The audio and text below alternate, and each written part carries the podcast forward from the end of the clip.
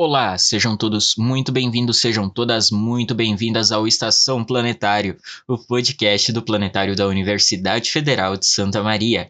Eu me chamo Samuel, aqui junto comigo temos o Otávio, também do Planetário, e nossa convidada de hoje é pesquisadora sênior do Laboratório de Propulsão a Jato da NASA e é cientista-chefe da área de ciências planetárias. Ela estudou astronomia na Universidade de Londres, na Inglaterra, e também fez seu PhD em Geologia Planetária na mesma. Fez parte das missões Galileu e Cassini e hoje estuda geologia e condições habitáveis da Lua Titã. Descobriu 71 vulcões ativos na Lua Io durante o seu trabalho na missão Galileu e entrou para o Guinness Book of World Records em 2006 por ter descoberto mais vulcões ativos do que qualquer outra pessoa. E hoje nós vamos falar com ela, Rosalie Lopes.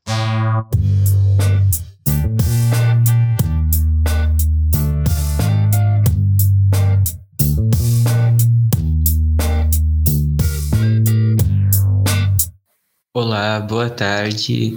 Oi, Rosalie, tudo bem? Como você está? Tudo bem, tudo bem. Tá muito frio aqui na Califórnia hoje. Poxa, Otávio, como você está? Otávio que está sempre aqui comigo. Tudo tranquilo, aqui tá um pouco mais quente, né? Tá bem quentinho, na verdade, estou de camiseta e bermuda. É, a gente está aqui dando entrada no verão já, enquanto vocês aí devem estar tá dando entrada para o inverno, né? É. Bom, nossa, é uma honra imensa tê-la aqui conosco, Rosalie. É incrível. É muito bom ter alguém com o seu renome aqui conosco gente, e, nossa, é. Eu tô, bastante nervoso. Todo, eu tô me tremendo todo. Mas... É um prazer estar aqui. Imagina, o prazer é todo nosso. Bom, uh, acho que sem mais delongas, né, a gente pode começar e eu quero pegar e cutucar naquela feridinha que é a trajetória acadêmica, né? Eu tô no meio da minha, já, já tô surtando, então se puder contar um pouco como foi toda a sua trajetória acadêmica, desde a graduação até todos os títulos conquistados até hoje. Está certo. Bem, eu, uh, eu fiz o primeiro semestre da minha faculdade de astronomia no Brasil, na Universidade Federal do Rio de Janeiro. Uh, mas ah, em setembro daquele ano, eu fui para a Inglaterra, onde o semestre começa uh, em setembro. Uh, e eu fui para uh, Londres, para a Universidade de Londres, uh, para uma da, das, digamos, das faculdades que é o University College London, que é, é um, uma das melhores do mundo, aliás. e fui estudar astronomia. e eu um, queria me especializar assim, em astrofísica, uma coisa mais, digamos, tradicional de astronomia mas no meu último ano de faculdade eu fiz um curso uh, de geologia dos planetas. E eu gostei muito daquele curso, gostei muito do professor. Uh, e, assim, mais ou menos um mês uh, depois de começar o curso, teve um dia que o professor não foi. Aí ele mandou um jovem de estudante de pós-doutorado dar a aula para ele. E esse estudante disse: Ah, um, o Monte Etna, um vulcão na Sicília, entrou em erupção e o professor teve que ir. E eu achei aquilo, sabe, muito. Uh, uh, uh, eu sempre tive um espírito muito aventureiro. Então, eu, eu, eu achei aquilo ótimo. Será que eu posso eh, me especializar nisso e também ir para vulcão? Um, então, eu, como eu gostei muito do curso, eu fui falar com ele e perguntei se ele estaria interessado uh, uh, em eu fazer uma pós-graduação com ele. Aí ele me aceitou, eu fui a primeiro estudante dele que não tinha formação em geologia, uh, mas isso não importa porque a geologia planetária tem muita física e um, Uh, então foi assim que eu fiz o, o doutorado e me especializei uh, em, em vulcões. Um, e uh, durante essa época um, eu fui a um congresso, aliás, na Itália, e conheci um cientista americano que trabalhava no laboratório de propulsão a jato. E a gente só se conheceu, bateu papo e, um, um, e um ano depois, ou, ou, dois, eu nem me lembro, ele telefonou para uh, falar com o meu professor e o meu professor já tinha ido para casa porque uh, ele errou na diferença de horário. então, é, aí ele me perguntou, esse pesquisador do JPL me perguntou, e como é que estão as coisas, o que, que você vai fazer depois do doutorado? E eu disse: Olha, eu não sei, porque um, a situação na Inglaterra está muito difícil, a situação financeira para pesquisas. Uh, então, uh, eu quero fazer um pós-doutorado, mas eu não, não tenho prospectos agora. Aí ele me disse que a NASA tinha um programa de pós-doutorado que era aberto a estrangeiros e ele me mandou material naquela época, não era pela internet, era por correio mesmo. E a gente conversou, eu uh, escrevi uma proposta e a proposta foi aceita. Uh, naquela época eu já estava trabalhando no Observatório de Greenwich, enquanto eu estava acabando o meu PhD. Um, e era um trabalho assim fixo, né, permanente. Uh, mas não era em pesquisa, era mais em divulgação de ciência, que eu gosto também, mas eu queria fazer pesquisa. Uh, então eu, uh, eu tomei um risco muito grande, porque o pós-doutorado era um contrato só por dois anos. então eu deixei meu trabalho fixo, me mudei para os Estados Unidos por dois anos, e felizmente durante o pós-doutorado uh, eu, uh, eles me ofereceram um emprego lá. E foi assim que, que eu comecei. Bom, é uma trajetória bastante longa e é incrível porque ela se dá praticamente inteira fora do Brasil, né? A gente yeah. aqui no Brasil vendo essa trajetória que uh, começou na, na UFRJ, né?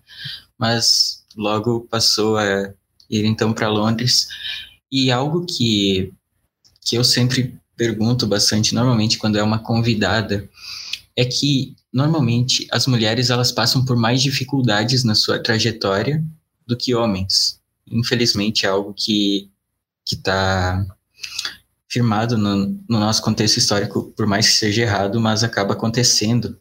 Você passou por alguma dificuldade desse tipo, machismo, ou às vezes alguém deixou a sua a sua fala passar por não, não considerar pelo fato de ser mulher? Olha, eu nunca prestei atenção nessas coisas. Eu acho que eu conheço mulheres muito bem sucedidas na ciência e até mais velhas do que eu. Um, e um, quando eu fui para essa carreira, eu sabia que não ia ter muitas mulheres, mas foi minha escolha de fazer essa carreira. Então eu nunca reclamei assim do fato de não ter muitas mulheres, porque o, que era mais importante para mim era seguir essa carreira.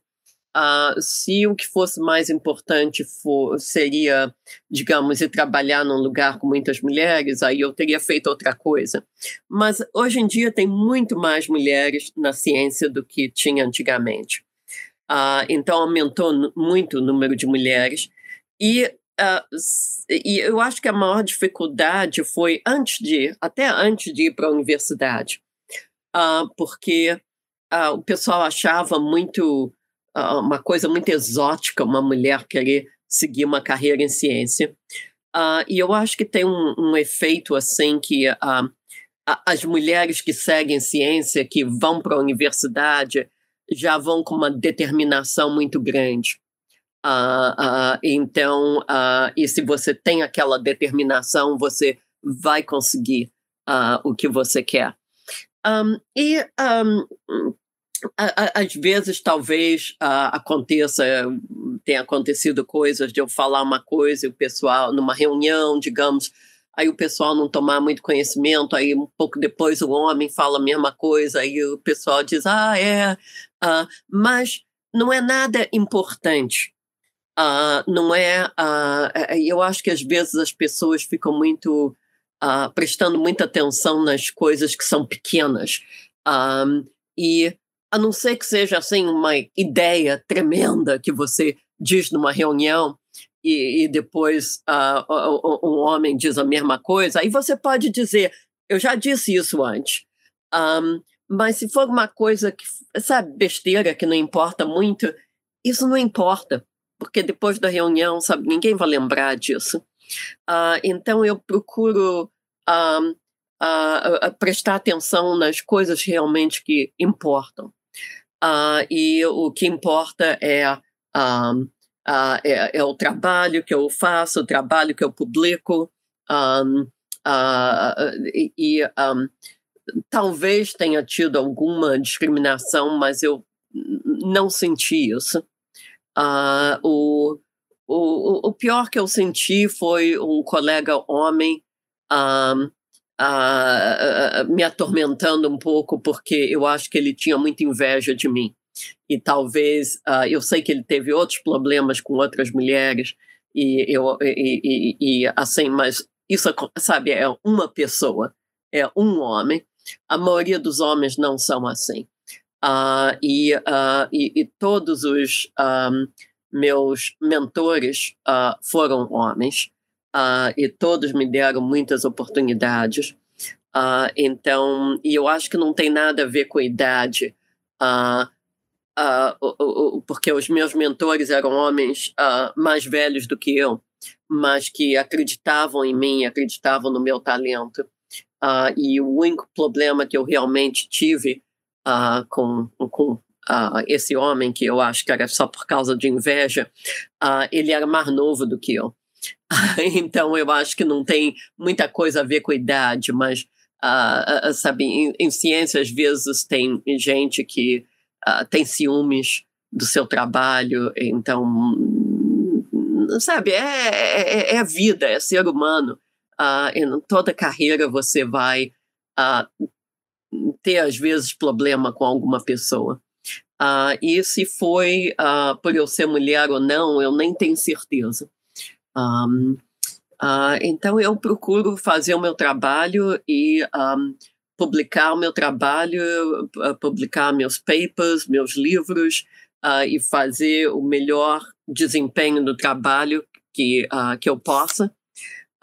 E, sabe, aí eu acho que se você, uma mulher faz isso, uma mulher vai ser uh, bem-sucedida na carreira.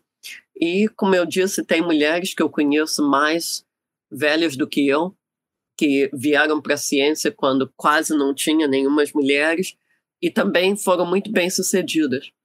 Uh, então, eu acho que, sabe, o importante é você se concentrar no trabalho, fazer o trabalho.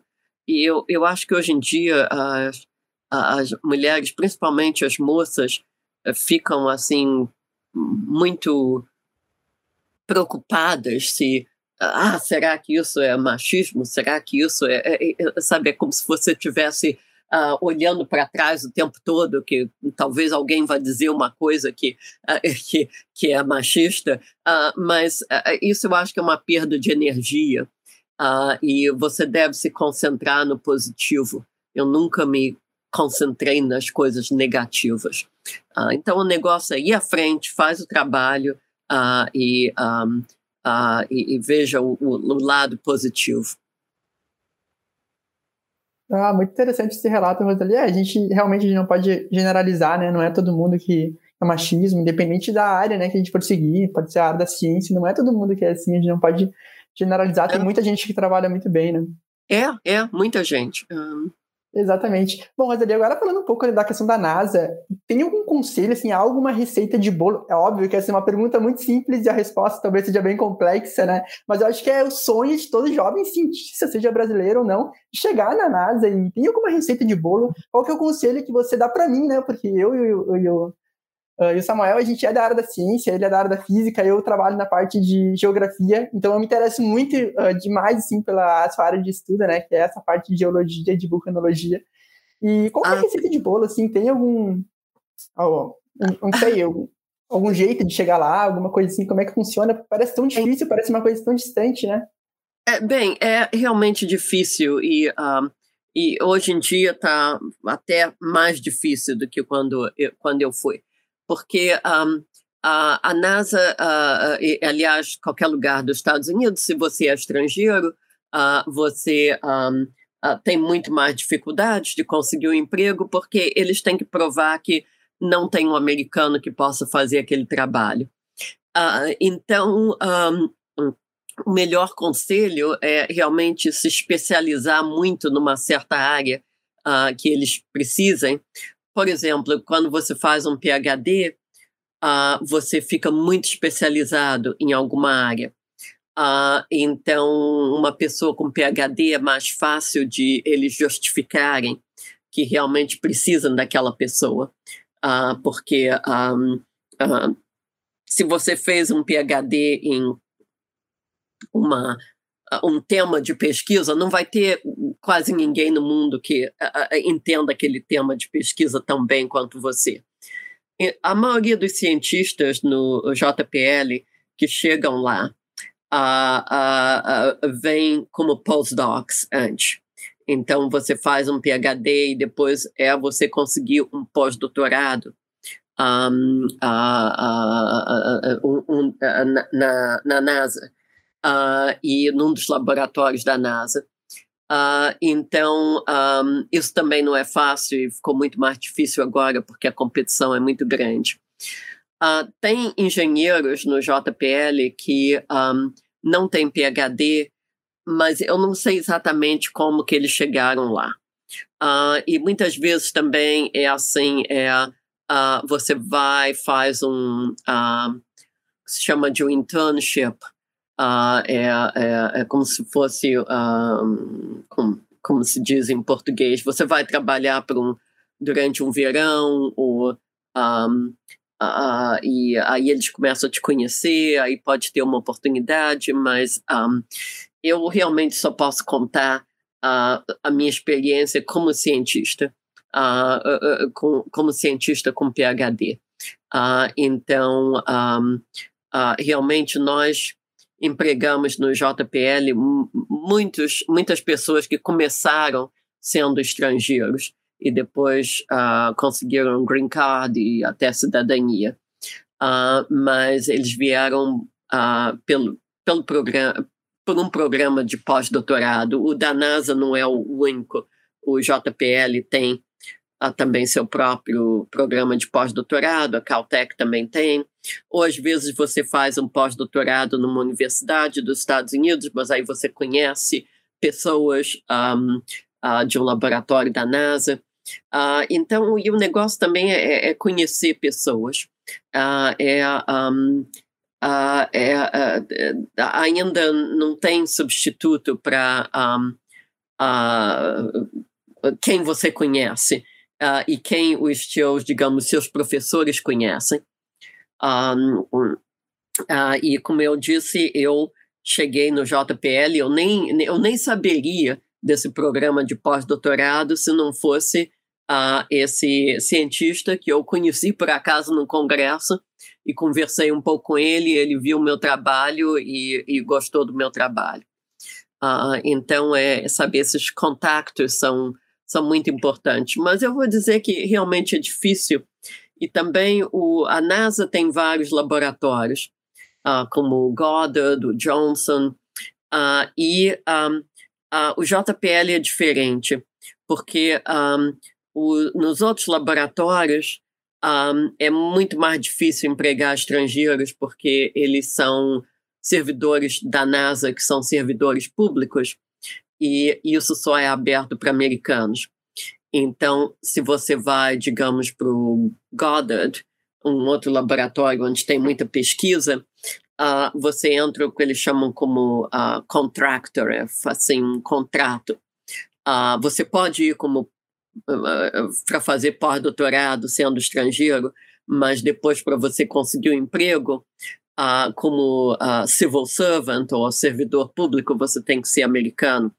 Uh, mas eles empregam algumas pessoas por uma outra rota, por uma universidade, então eles são empregados por uma universidade, mas trabalham lá.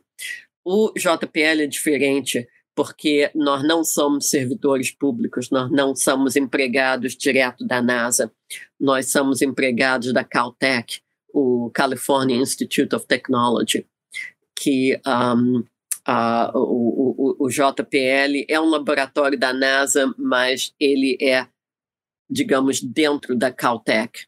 Uh, uh, então, um, nós somos empregados pela Caltech, então pode-se empregar estrangeiros, mas tem um processo que não é fácil e também tem muitas limitações uh, no que no tipo de trabalho que um estrangeiro pode uh, fazer uh, antes de ter o green card. Um, então, é, não tem uma receita de bolo exata. Eu só estou dizendo assim as, digamos os as, as circunstâncias gerais.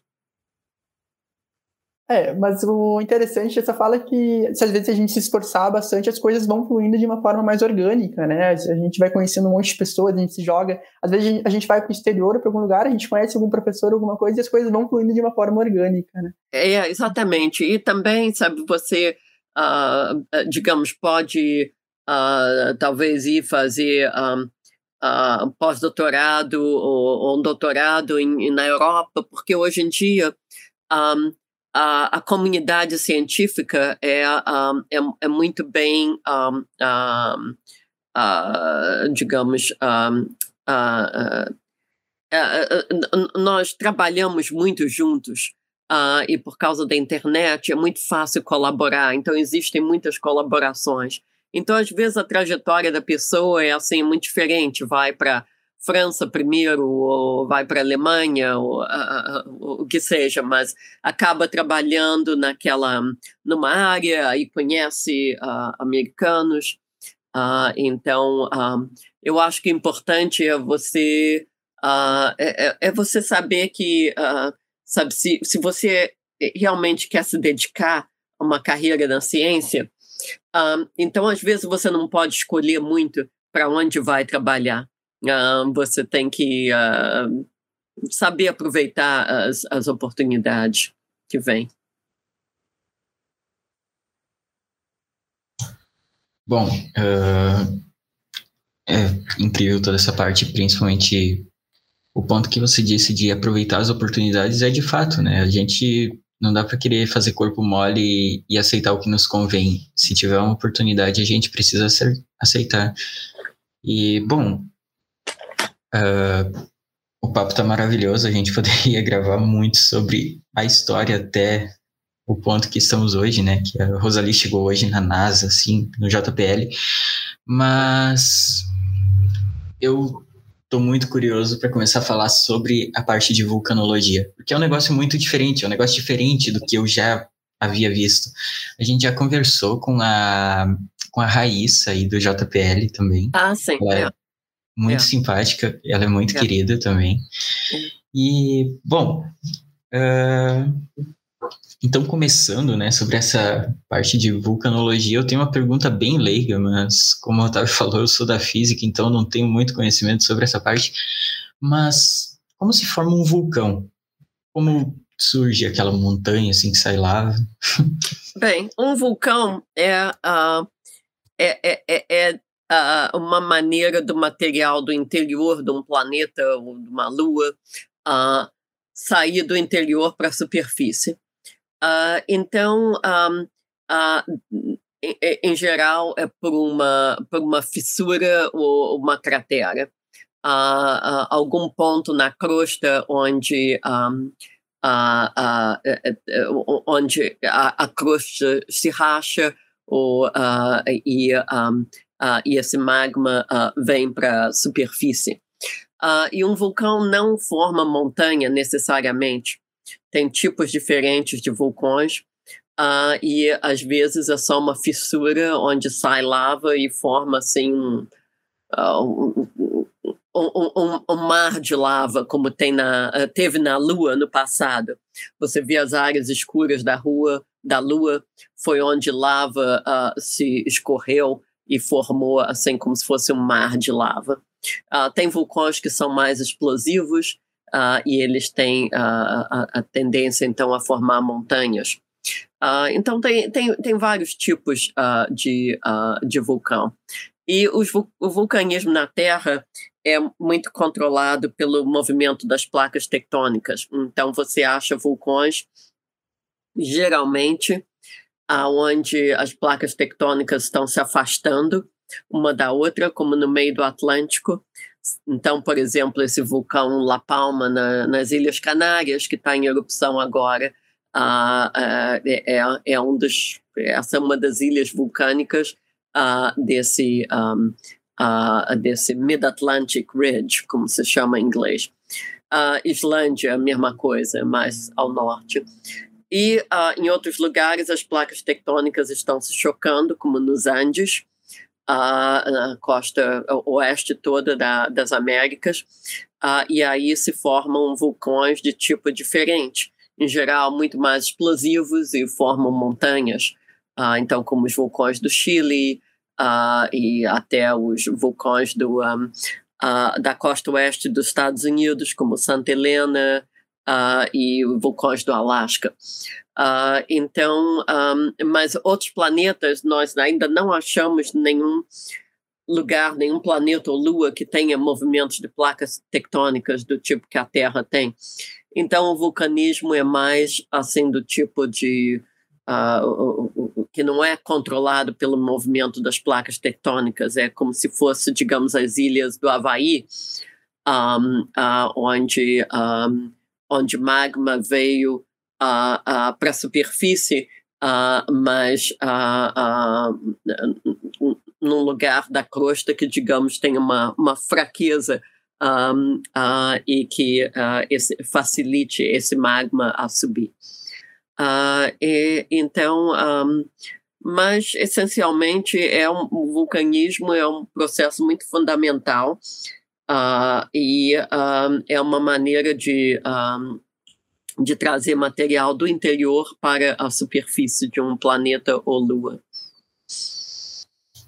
Nossa. Uh, essa parte né, do vulcanismo na Terra, desde os primórdios do nosso planeta, a gente tem o, o vulcanismo acontecendo, certo? É. Uh, inclusive, atualmente, a atividade vulcânica da Terra é quase nula comparada com o que a gente tinha no começo da formação do nosso planeta. E enfim, com todo esse tempo que o nosso planeta vem passando, eu gostaria de saber qual é o maior vulcão que está ativo hoje na Terra?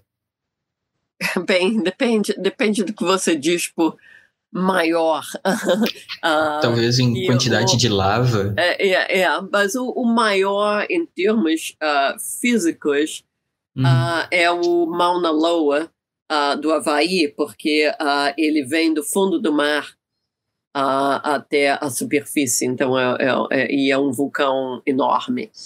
Um, e, uh, uh, mas tem os vulcões são um, são muito diferentes uh, e um, então Mauna Loa no Havaí digamos é o maior em quantidade de lava depende de nós temos um um index de explosividade do, das erupções. Uh, então, no passado, uh, erupções foram muito maiores do que, uh, em geral, são hoje. Então, teve erupções enormes do, do Yellowstone, dos Estados Unidos, por exemplo. mas o maior vulcão do sistema solar, que não está mais ativo, é o, o Olympus Mons, ou Monte Olympus, em Marte.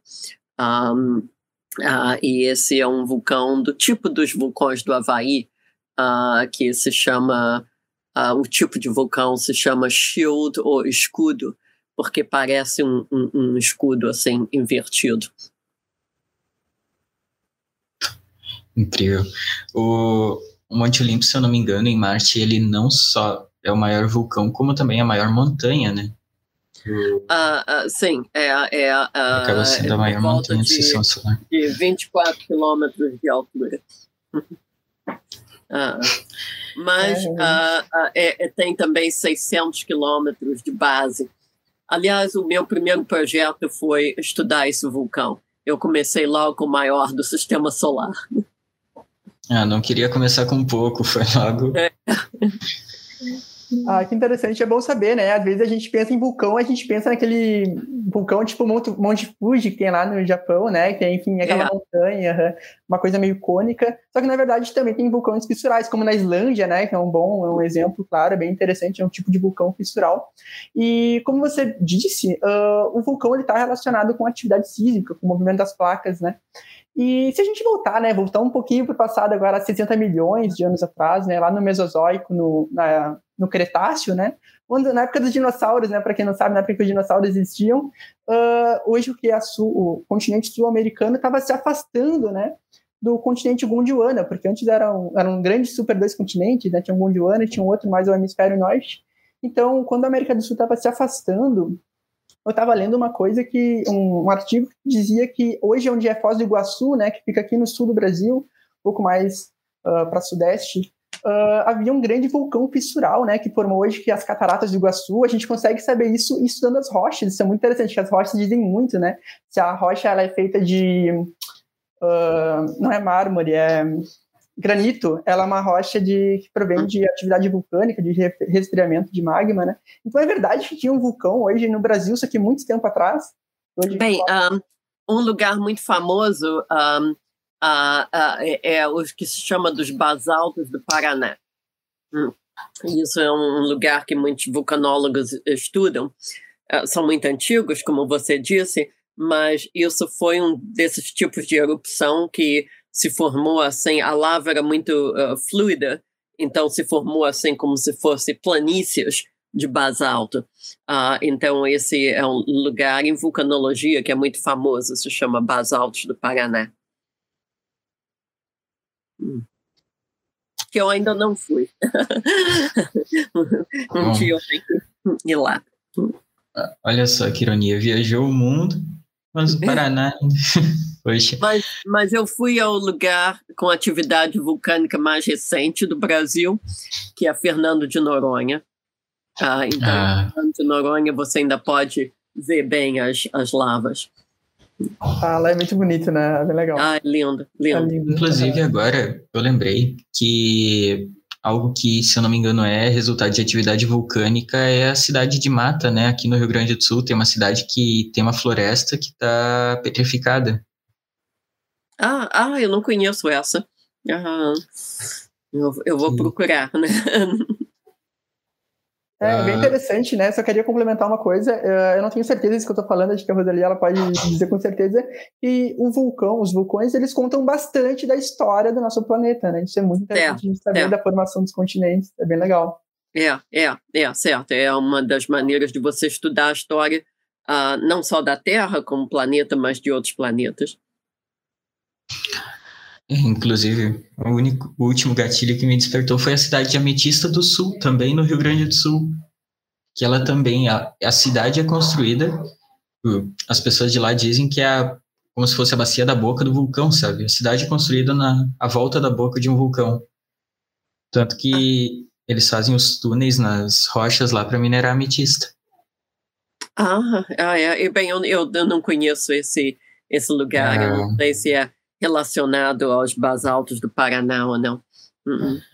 Mas, bom, continuando então, você já comentou um pouco antes, né, que na Terra a gente tem os vulcões relacionados também à atividade sísmica, porém, fora da Terra a gente não tem relatos de atividade. E eu gostaria de saber algumas das principais diferenças entre um vulcão aqui na Terra e um vulcão, por exemplo, em Io, que tem muitos vulcões, né? É. Um, bem, uh, os vulcões em Io, uh, não, uh, Io não tem montanhas cônicas do tipo que a Terra tem. e os vulcões, muitos deles são, parecem ser lagos de lava. E isso foi um trabalho meu com colegas que nós vimos a, a, a distribuição de temperaturas, porque Io está ativo, os vulcões, muitos vulcões estão ativos. Nós vimos a distribuição de temperaturas numa, nas caldeiras uh, e vimos que é a mesma uh, dos lagos de lava na Terra. Uh, lagos de lava na Terra são raros, tem por volta de meia dúzia. Um, eu já fui a vários deles, porque é o que eu gosto mais de estudar. mas em Io parece ser o tipo mais comum. Io também tem fluxos de lava enormes, mas não tem montanhas cônicas uh, do tipo uh, que a gente acha na Terra, como do, do Fuji, no Japão. Uh, e uma das, das coisas que a gente ainda não sabe sobre Io é qual é a composição da lava.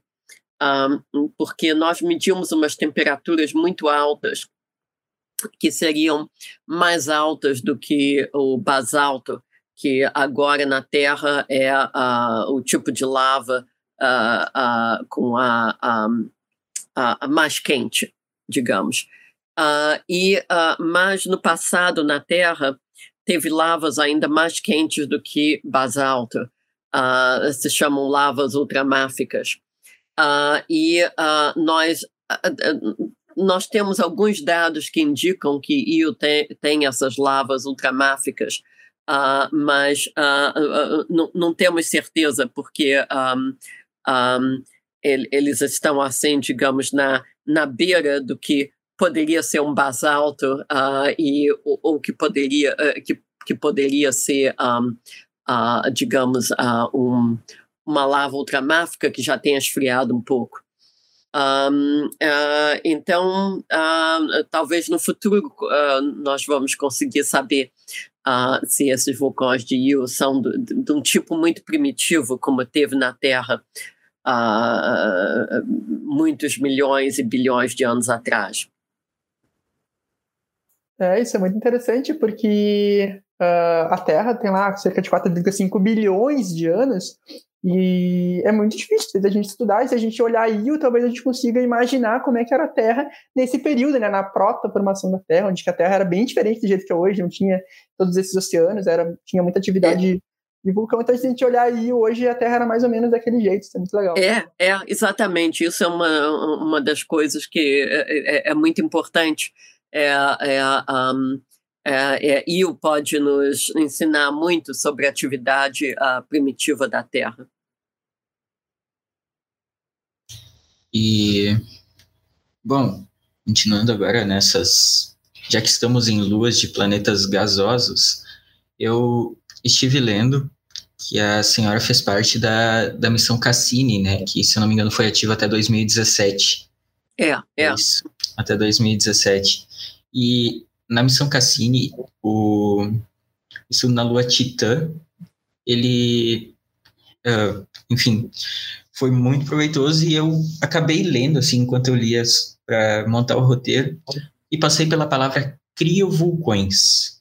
Eu hum. gostaria que se dissesse o que seriam esses criovulcões, o que uhum.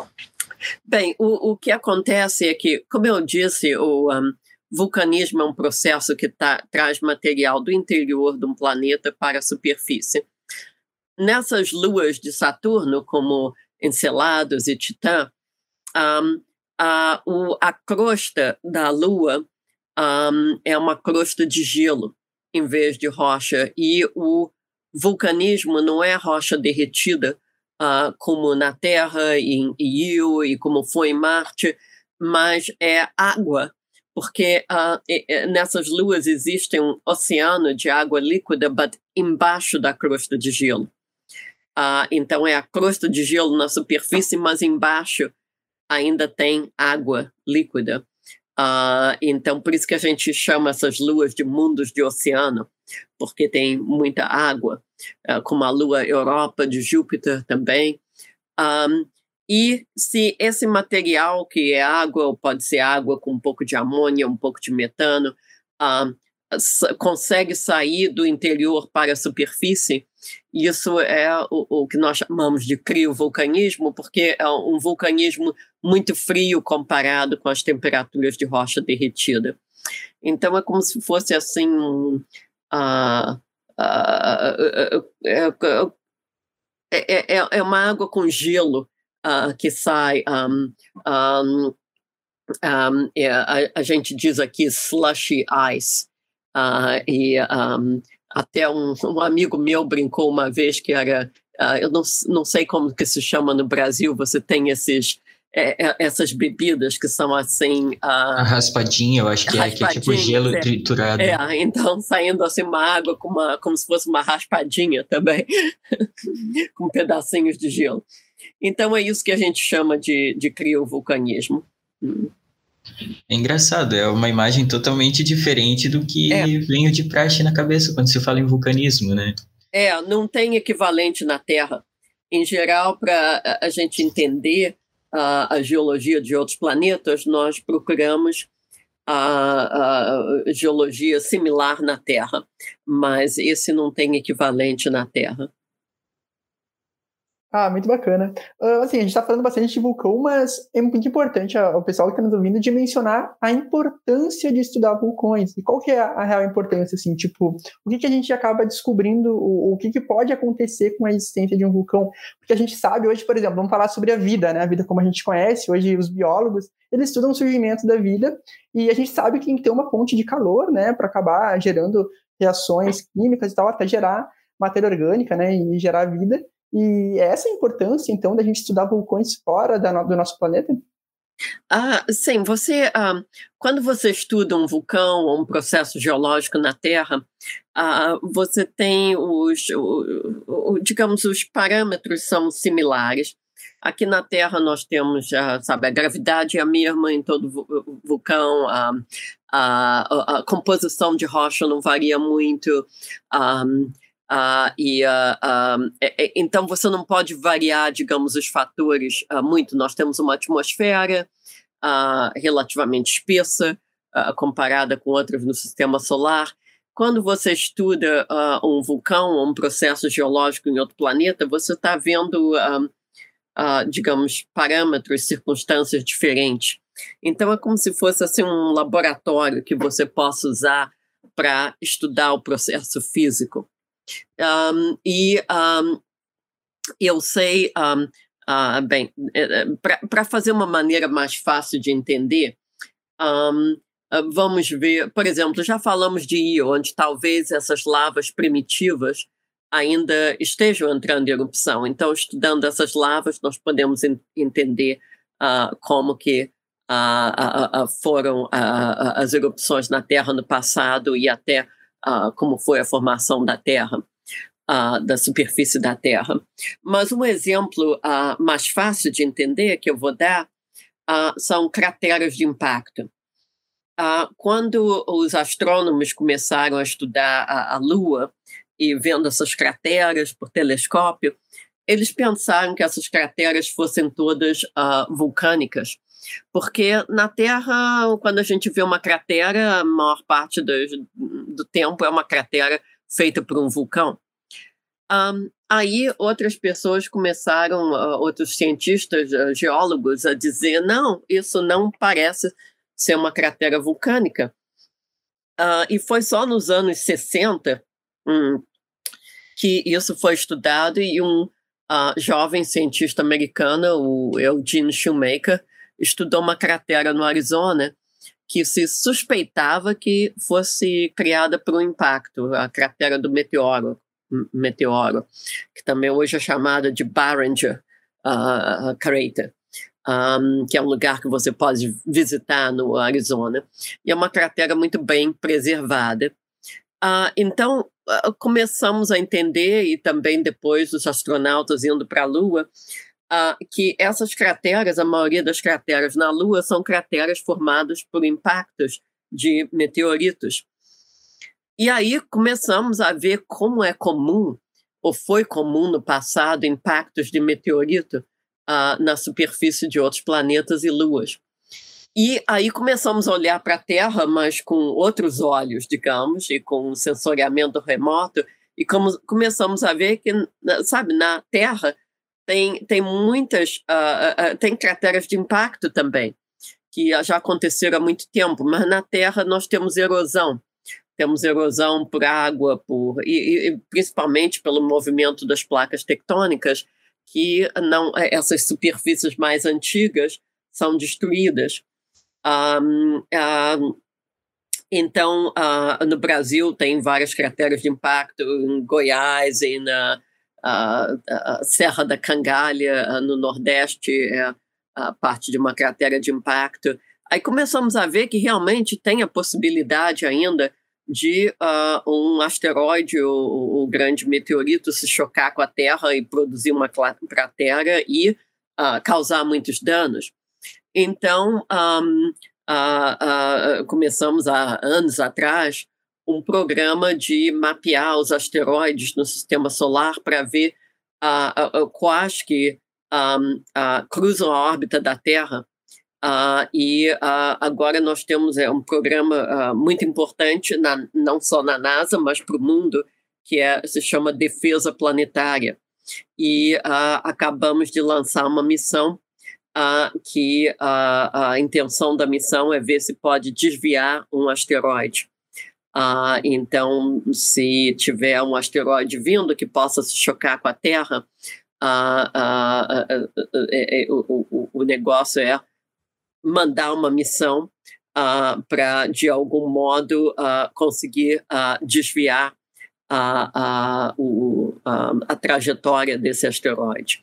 Um, mas se a gente nunca tivesse visto essas crateras de impacto todos em outros planetas e luas, uh, talvez uh, a gente nunca tivesse se dado conta que uh, isso é um fenômeno que foi aconteceu muito quando o sistema solar era jovem, mas ainda acontece.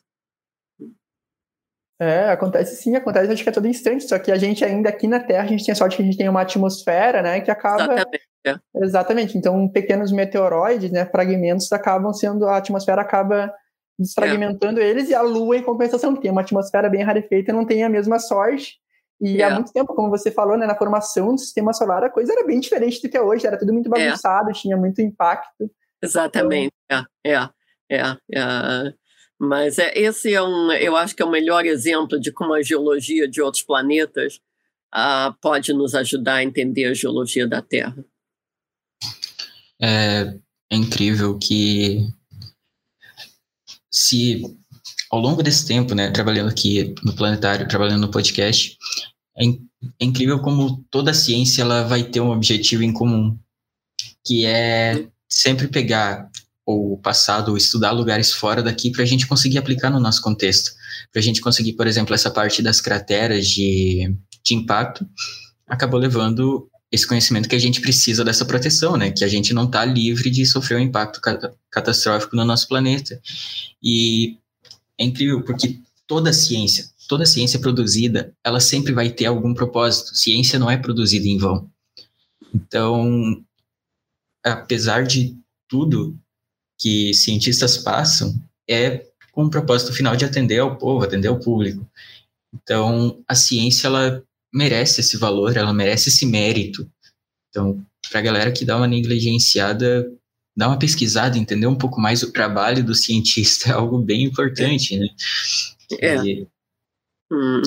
e às vezes uh, o cientista descobre uma coisa que vai ser aplicada anos depois. Uh, então, as pesquisas científicas às, às vezes têm, uh, uh, tem, tem maior aplicação anos depois, e você não pode sempre dizer uh, para que, que vai servir isso? Porque uh, muitas vezes a gente não sabe. Até teorias como a relatividade de Einstein, ela está se provando hoje, né? Foi teorizada mais de 100 anos atrás. Yeah, yeah. A gente tem essa essa realidade na ciência, porque de fato é o que acontece. Às vezes a gente tem limitação de equipamento, aparelhagem, tecnologia. A tecnologia vai se desenvolvendo ao longo do tempo, não é algo que simplesmente surge. E, dependendo do tipo de pesquisa, a gente precisa de uma tecnologia que ainda não exista, mas daqui a alguns anos, né? Pois Bom. É. Tem, Samuel, tem uma frase muito legal, cara, que eu curto muito, que acho que ela pode se aplicar, né? Ela não se aplica exatamente, mas acho que ela é bem interessante, que é um povo que não sabe de onde é que veio não sabe para onde é que vai. No sentido de que é. a gente tem que estudar, a gente tem que entender as dinâmicas do nosso planeta para a gente conseguir prever situações como, sei lá, uma coisa que pode acontecer, né, por mais remota que seja um asteroide cair na Terra. Então a gente tem que entender é. esse tipo de coisa para a gente conseguir ter um futuro próspero, né? Por exemplo, a pandemia é um exemplo claro disso, né? Agora a gente vai criar mecanismos para impedir que isso possa acontecer eventualmente. Isso é muito interessante. É, e uh, foi uma coisa extraordinária da ciência e da colaboração dos cientistas internacionalmente, como a vacina foi desenvolvida em tempo recorde. Extremamente rápido. Nossa, essa vacina ela foi desenvolvida muito rápido. Deu para acompanhar. Foi menos de um ano o processo de fabricação da vacina até ela estar tá pronta. É, é mas a tecnologia, só, eh, desculpa, a tecnologia já existia. Uh, já tinha sido desenvolvida, por isso que pode ser utilizada rápida. Uhum. Exatamente. Tinha ciência. Teve é. a ciência de base fazendo o seu papel para que a aplicada pudesse ser realizada, né? É. Então, a gente precisa da pesquisa para que a gente consiga aplicar. Uh, alguma consideração final de vocês antes que encerremos o. É. Foi um prazer, prazer falar com vocês e um, uh, meu pai sempre dizia que todo mundo tem que ter um sonho e seguir aquele sonho. Uh, então é isso que eu dou conselho para todo mundo. é um, é, é, é, é para seguir o caminho que realmente você quer e o que você gosta. Um, então, eu desejo muito bom Natal, e boa, já que a gente está falando uh, pouco antes do Natal, e, um, e um ótimo uh, ano para todos e muito boa sorte. Bom, uh, eu tenho que agradecer muito a senhora Rosalie por ter aceitado aqui vir falar com a gente. Eu fico maravilhado com o que esse podcast me proporciona, porque além de conhecer muita gente com muita carga uh, de conteúdo, digamos que acadêmico, né, muito conhecimento, eu conheço muita gente que é gente legal também. E apesar de tudo, eu acabei descobrindo, eu tinha muito medo de chegar em pessoas que tinham doutorado, pós-doutorado, e elas serem pessoas inacessíveis, pessoas que a gente não conseguisse conversar. E pessoas como você estão aqui para dizer que eu estava totalmente errado. que você se mostrou uma pessoa muito acessível, muito simpática e foi incrível ter esse tempo aqui conversando contigo. Espero que a gente se reencontre de novo em alguma conversa da vida, algo assim. Então, eu gostaria de agradecer de novo por ter aceitado participar. Quero agradecer também o Otávio, que está sempre aqui junto comigo, gravando, está sempre me auxiliando aqui. E, bom, quero agradecer a todos que nos ouvem, todos que estão acompanhando a Estação Planetário. E quero desejar um ótimo ano de 2022 já para vocês também, né? Já vamos adiantar esse, esse ano novo aqui, esse próspero ano novo. E, bom, cuidem-se, bebam água, evitem sair de casa ainda, gente. Se precisarem sair, usem máscara. Não deixem os cuidados de lado, não, não negligenciem toda a ciência que está por trás de tudo isso que a gente está passando. Então, muito obrigado a todos e todas e até a próxima. Tchau, tchau.